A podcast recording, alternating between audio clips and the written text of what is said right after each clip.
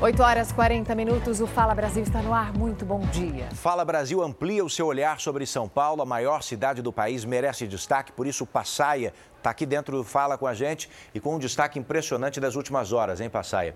Um homem teve um surto dentro de um bar, atirou em sete pessoas, uma dessas pessoas morreu e a polícia precisou ter muito trabalho para capturá-lo, né? Bom dia. Pois é, Eduardo, bom dia. Que coisa absurda, né?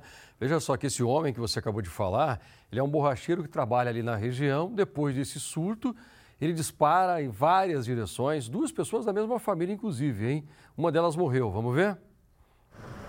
Uma moto jogada, cápsulas no chão e o corpo coberto fazem parte do cenário de um crime assustador e sem explicação que aconteceu na zona sul de São Paulo. Segundo a polícia, o dono de uma borracharia teria tido um surto e atirado nos vizinhos. Uma das vítimas é um vigilante que chegava para trabalhar. Ele levou três tiros e morreu na hora. Depois de matar o homem, o borracheiro foi até um bar e baleou outras seis pessoas. A família do vigilante esteve no local. Emocionadas, a esposa e filha da vítima tentavam entender o que tinha acontecido e preferiram não gravar entrevista. Assustada, essa jovem falou sobre os familiares que foram feridos. Um foi meu avô, no meu tio. Eles tomaram tiro aonde? Basicamente foi no meu foi de raspão no peito e o meu tio não não deu para ver, como ele estava no chão, então a gente não não conseguiu ver onde foi o tiro. Depois do surto, o suspeito foi preso e levado para a delegacia. Ele confessou o crime, mas não conseguiu explicar por que atirou nos vizinhos. Vem cá, notícia da manhã. Um incêndio que atingiu uma área de mata ao lado de um condomínio. Vamos para a Grande São Paulo. Segundo os bombeiros, o terreno é usado como plantação bem ao lado de um conjunto habitacional. O fogo teria começado com a explosão do transformador de um poste. Não há informação de feridos. Dois carros do Corpo de Bombeiros foram ao local. O fogo foi controlado e é uma plantação de bambu. Olha só, o helicóptero da Record estava no local e acabou pegando essas informações. Esse curto-circuito também está sendo investigado. Aconteceu bem cedinho, o helicóptero estava por lá. As imagens estão na tela aqui do Fala Brasil. Fala Brasil com foco em São Paulo, a cidade onde tudo acontece. Agora tem uma notícia aqui bem importante, gente. Os estudos para a fabricação da primeira vacina totalmente brasileira contra a Covid-19, que estão em pleno desenvolvimento. E o Instituto Butantan, aqui de São Paulo, precisa de voluntários. Presta atenção. Para participar é preciso ser maior de 18 anos e já ter recebido quatro doses de qualquer imunizante contra a Covid-19, além de ter boas condições médicas. A última dose precisa ter sido recebida entre quatro e oito meses aproximadamente. Somente após as primeiras análises da fase 2 é que vai ter início esses estudos da fase 3, com o mesmo perfil para os participantes. Os municípios que recebem as inscrições estão distribuídos em três estados, mais o Distrito Federal. Aqui em São Paulo são as cidades de São Caetano, Serrana, Valinhos e a capital paulista. Se você quer ser voluntário, isso é muito importante. Procure na internet o site do Instituto Butantan. Isso é muito importante, tá? Vamos desenvolver a primeira dose contra a Covid-19, mas a primeira dose totalmente brasileira, estudos que já estão avançados. Mariana e Eduardo, eu volto com vocês, daqui a pouco tem mais. O Comitê de Organização dos Jogos Olímpicos de Paris foi revistado pela polícia francesa. Da Europa, quem traz os detalhes para a gente é a nossa correspondente Ana Paula Gomes. Ana, exatamente o que é que esses agentes procuravam para fazer essa busca agora? Bom dia, Mariana. Olha, a polícia francesa não deu muitos detalhes, mas essas buscas acontecem no escritório da sede do comitê organizador dos Jogos Olímpicos de Paris de 2024. A imprensa francesa fala em desvio de dinheiro, conflito de interesses nas obras para os Jogos. O comitê nega, diz que está ajudando nas investigações, investigações que contam também com agentes da Polícia Anticorrupção da França. Os Jogos Olímpicos acontecem em julho e agosto do ano que vem em Paris. Não é a primeira vez que a gente vê Comitê Olímpico envolvido em investigação da polícia, né, Edu Mariana? Lembrou bem, Ana Paula Gomes, muito obrigado, direto da Europa. Vem cá, tá procurando emprego? Atenção porque uma família do Reino Unido vai pagar um salário anual de 600 mil reais na vaga de babá de cães. Segundo o site de anúncio, a família está procurando um profissional excepcional, excelente e com experiência para garantir a felicidade e a segurança dos cãezinhos. Olha eles aí. A lista de exigências para essa vaga é grande. Além do básico, que é brincar, alimentar, dar banho, levar para passear, a futura babá, que vai ganhar 600 mil por ano, precisa ter carteira de motorista, acompanhar a família nas viagens, ser flexível com os horários, entre outras exigências. Posso passar o currículo, Mariana? Nossa, eu tô lá, já adoro cachorrinho. O ex-diretor-geral da Polícia Federal, Silvinei Vasques, será o primeiro a depor na CPI que investiga atos antidemocráticos. Nós vamos agora a Brasília para falar com a repórter Vanessa Lima. Vanessa, muito bom dia. Bom dia, Mariana. Embora o foco sejam os ataques a Brasília, a comissão mista formada por deputados e senadores também analisa atos anteriores ao dia 8 de janeiro. Silvinei Vasques deve ser questionado em relação à realização de bloqueios em rodovias federais no dia do segundo turno das eleições presidenciais de outubro do ano passado. E o objetivo seria dificultar a chegada de eleitores petistas aos locais de votação. Silvinei chegou agora há pouco aqui à comissão Comissão Mista Parlamentar de Inquérito no Senado e disse que vai falar toda a verdade. Edu, Mariana. Obrigada, Vanessa, pelas informações. Você já quebrou alguma coisa? Então você sabe que o tempo né, de restauração do seu osso é relativamente curto, é relativamente pequeno. Mas você vai conhecer agora duas pessoas, Ana Carolina e Rogério, que são, têm histórias bem parecidas com de outros milhares de brasileiros sofreram um acidente, quebraram a perna, só que agora estão tendo que esperar semanas e semanas para conseguirem uma cirurgia ortopédica. Essa demora tem um custo importante, viu? Você pode prejudicar-se completamente, inclusive com dificuldades para voltar a andar. A Ana Carolina ainda tem um longo período de recuperação pela frente, mas pelo menos agora ela já está em casa.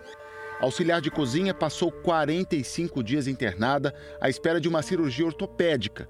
Ela sofreu um acidente de moto e precisou colocar uma prótese no fêmur. Sentiu o drama da demora para o procedimento. Sempre não tinha anestesista. anestesista. Quando não tinha, não tinha prótese para me colocar. Aí falava que é muito cara, que o governo tinha que mandar. Depois da cirurgia de emergência, logo após o acidente, a previsão era que ela colocasse a prótese em até duas semanas. E o tempo foi aumentando junto com a preocupação. E como eu fiquei muito tempo internada, fiquei com medo de pegar infecção, de aputar a perna e não poder andar mais. A mãe da Ana disse que chegou a percorrer outros hospitais na zona norte de São Paulo à procura de uma vaga para a cirurgia da filha. E, e preocupação com a minha filha. Muito medo de perder. A paciente só foi operada um dia depois que a nossa equipe entrou em contato com o hospital para saber o motivo da demora. Segundo o Ministério da Saúde, o SUS fez mais de 900 mil cirurgias ortopédicas em todo o país no ano passado.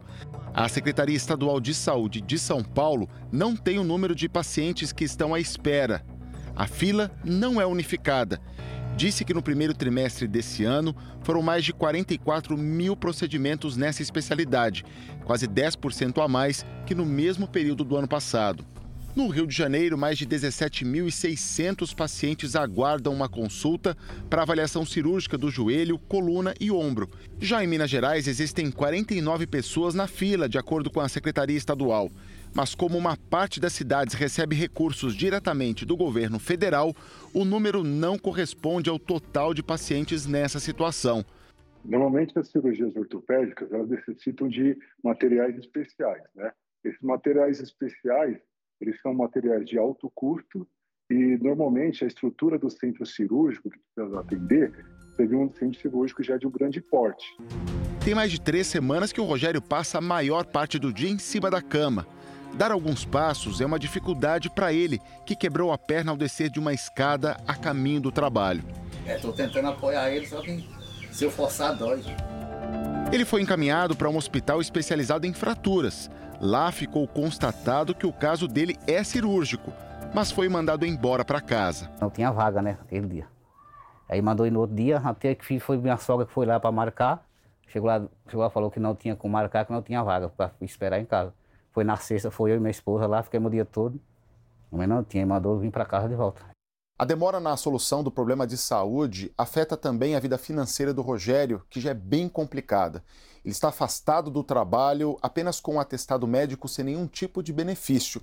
Sobre o caso do Rogério, a Secretaria Estadual de Saúde disse que ele ainda deve fazer exames complementares para uma maior segurança durante a cirurgia, já que ele é portador de doença cardíaca de base.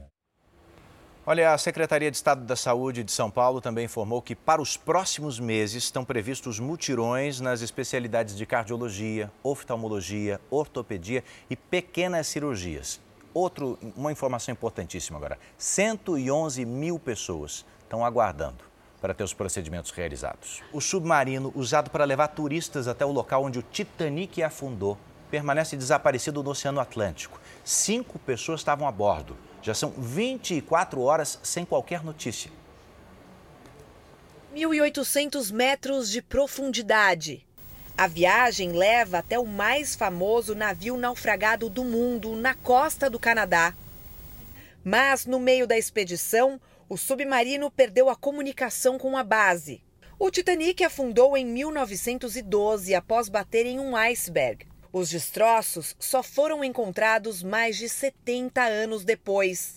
O passeio começa com um navio que sai de St. John's, no Canadá, e vai até o ponto do naufrágio. De lá parte o submarino. A expedição custa em torno de 250 mil dólares por pessoa, cerca de 1 milhão e 200 mil reais. Aqui em Orlando é possível ver esta maquete do Titanic, um navio de luxo para a época. Para chegar até ele, o submarino alcança até 4 mil metros de profundidade e tem o tamanho mais ou menos de um caminhão. A capacidade é para cinco pessoas, com reserva de oxigênio de até quatro dias. Para se ter uma ideia, para descer até o Titanic e retornar à superfície, são necessárias oito horas. Dentro do submarino cabem até três turistas que vão acompanhados do piloto e um tripulante. Segundo a empresa que promove o passeio, todos os esforços estão sendo feitos para trazer todos de volta em segurança. As guardas costeiras canadense e americana fazem buscas pelo submarino. Segundo esse especialista, existe uma chance de ter acontecido um problema na comunicação do submarino com a base e a embarcação ainda estar operando. Vamos combinar que é muita vontade de, de, ver o que sobrou do Titanic. Eu prefiro ficar em solo firme vendo só a maquete. Nem se me pagassem um milhão, eu não entrava dentro de um submarino que não tem motor, não tem um jeito de controlar.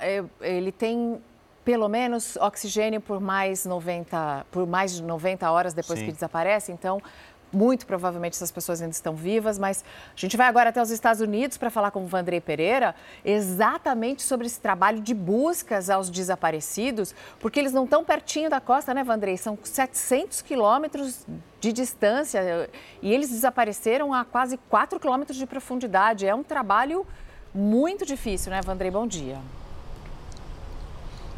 Exatamente, Mariana, Edu, muito bom dia, bom dia a todos. Olha, oficiais da Marinha aqui dos Estados Unidos e também do Canadá trabalham em conjunto nessa missão em águas profundas, né, em alto mar, para tentar resgatar esse submarino. A empresa responsável por essa expedição também informou que mobilizou todas as opções disponíveis para ajudar também nessa missão de resgatar as cinco pessoas.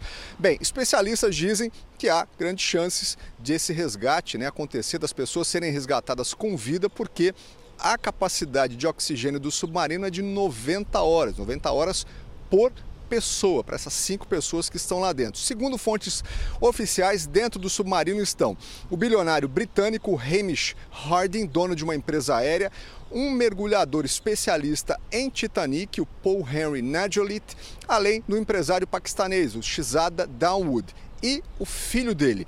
Uma quinta pessoa aí de fontes extraoficiais seria o próprio presidente da empresa responsável por essa expedição. Ele que é um dos comandantes, né, digamos assim, desse submergível. O resgate é uma verdadeira corrida contra o tempo. Mariana, Edu, a gente continua acompanhando. Obrigada, Vandrei. Corrida contra o tempo. E teve uma reportagem que foi feita pela televisão americana. O jornalista falou que durante a matéria, eles ficaram perdidos durante três horas. E olha que eles só desceram numa profundidade de 10 metros. Uau. Imagine você estar tá quase 4 quilômetros de profundidade no meio dessa vastidão que é o oceano. Olha, Edu, sinceramente, loucura isso. Nossa torcida por um final feliz e que a gente possa dar essa notícia em breve. Uma nota de pesar: morreu um dos grandes nomes do jornalismo esportivo, o comentarista Paulo Roberto Martins, conhecido como Morsa. Paulo Morsa tinha 78 anos, ele morreu em decorrência de problemas cardíacos. Em 2015, venceu o prêmio da Associação dos Cronistas Esportivos do Estado de São Paulo como melhor comentarista da TV aberta. O jornalista passou por alguns dos maiores veículos de comunicação do país, inclusive aqui na Record TV. Paulo Roberto Martins morreu na noite de segunda-feira. Olha, gente, a Comissão de Assuntos Econômicos do Senado deve votar ainda hoje, já em segundo turno, o projeto que prorroga até 2027 a desoneração da folha de pagamento das empresas. Se for aprovada, e deve ser, a proposta segue direto para a Câmara dos Deputados, sem necessidade de votação no plenário do Senado. Essa desoneração reduz a carga de impostos dos 17 setores que mais empregam no país. A gente está falando de 9 milhões de trabalhadores. Pelas regras atuais, a desoneração vale somente até dezembro desse ano. Vamos explicar essa história? Passaia, um falso médico foi preso depois de exercer uma especialidade que não estava no diploma dele. Um diploma que, que já era falso, é isso? Exatamente. O Eduardo, eu vou te contar essa história. Vem cá. Esse rapaz veio da Bolívia, estava morando aqui em São Paulo. Aí ele procurou uma clínica para falar que era médico e que tinha uma especialidade. Eu sou cardiologista. Mas como assim? É, eu vim lá da Bolívia, sou cardiologista. E esse dono da clínica começou a desconfiar do cara, chamou a polícia e foi descoberta a fraude. Põe no ar. Este homem que sai algemado de uma viatura da Polícia Civil minutos antes estava de jaleco branco se passando por médico em uma clínica de Poá, região metropolitana de São Paulo. O boliviano Rubem Fernando Vargas vive legalmente no Brasil. Ele foi preso em flagrante porque a especialidade escolhida por ele não era a mesma do médico que fingia ser. Como já se tratava de um médico que já tinha né, atendido na clínica, nós falamos que não tínhamos problema nenhum. Só que o fato foi quando ele se apresentou como cardiologista. E o verdadeiro médico a gente conhecia como pediatra. Comprovar a farsa, o dono da clínica pesquisou o número do registro do Conselho Nacional de Medicina e constatou pela foto que eram pessoas diferentes. Segundo ele, era o primeiro dia de trabalho do falso médico e ele não chegou a atender nenhum paciente. De acordo com o delegado, o médico verdadeiro já sabia que alguém usava o registro profissional dele. Com o farsante, a polícia apreendeu carimbos com nomes de outros médicos, um aparelho de medir pressão, um estetoscópio e um jaleco branco com o nome dele bordado. Ele vai responder por exercício ilegal da medicina, uso de documento falso e falsidade ideológica. A gente vê bastante isso acontecendo, né? E a gente tem um nome a zelar, a gente fica muito preocupado porque de uma dessa passa uma medicação errada, mata alguém, culpado é o dono da clínica ou a clínica em si. Agora eu vou contar para você a história do influenciador digital com a irmãzinha dele, que é uma graça, você vai ver na internet, uma menininha que já tem muitos seguidores também. E esses dois tiveram as contas roubadas. Agora, isso aqui é um alerta para todo mundo. Você sabia que existe a possibilidade de alguém com uma intenção ruim pedir a portabilidade do seu número? Essa pessoa se faz passar por você, vai até a telefônica, pede a portabilidade, consegue e depois muda todas as senhas das suas redes sociais. Foi o que aconteceu com esses irmãos aqui de São Paulo. Nós fomos até lá para contar essa história e para fazer um alerta, inclusive. Põe no ar. Adrian primeiro perdeu acesso ao chip do celular. Não conseguia fazer ligação e nem usar a internet móvel paga da operadora telefônica. E ele conseguiu tomar o chip de mim fazendo uma portabilidade. Através do bloqueio do número, os criminosos invadiram a rede social dos irmãos e se passaram por eles, prometendo investimento aos seguidores. Adrian mora aqui em Sumaré, no interior paulista, nesta casa com a mãe, o pai e as irmãs. A principal fonte de renda da família vem dos vídeos que são publicados na internet. O imóvel está todo sendo reformado, mas a obra agora está parada, porque Adrian precisou pagar R$ 9.500 para um técnico em informática conseguir reaver a conta na rede social. Depois de 48 horas que o golpe estava rolando, ele teve acesso à rede social e aí viu o tamanho do estrago. Eu acho que ele fez uns 30 mil reais por aí, porque tinha pessoas que mandavam 2 mil, 3 mil reais. Na caixa de mensagens, ameaças. Aqui o internauta escreveu: Vou mandar os irmãos pegarem você. E também desapontamento. Só perdi a única grana que eu tinha, lamentou a seguidora. O influencer é vítima dos criminosos, assim como quem transferiu o dinheiro. O especialista em segurança digital explica que o golpe utilizado foi o SIM swap, ou seja, troca de chip.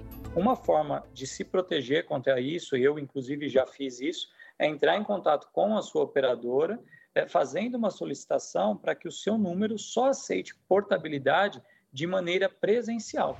Adrian registrou o boletim de ocorrência por fraude e estelionato. E a gente, pera aí, que tem a reportagem especial sobre José de Camargo, Mariana, Eduardo. Só um minutinho antes dessa última notícia aqui, é urgente, é de São Paulo. Moradores realizam agora a manifestação contra a reintegração de posse. Atenção, porque esses manifestantes colocaram fogo em objetos, eles bloquearam essa via. A Polícia Militar e equipes da Guarda Municipal já foram deslocadas para esse endereço. Tem reforço chegando, tá? A guarda contou que esse endereço, nesse endereço aí há três terrenos. Dois que os proprietários já foram identificados e um terceiro que o dono ainda não foi achado. De acordo com a GCM, os dois primeiros passam por ações na justiça e são os moradores desse terceiro terreno que estão realizando esse ato. Isso tudo foi repassado pela Guarda Municipal. Tudo isso está acontecendo em Guarulhos, na região metropolitana aqui de São Paulo. Agora sim, Eduardo, Mariana Godoy, eu volto com vocês e amanhã estou aqui no Balanço Geral. Amanhã. A gente termina o Fala Brasil de hoje desejando um ótimo dia.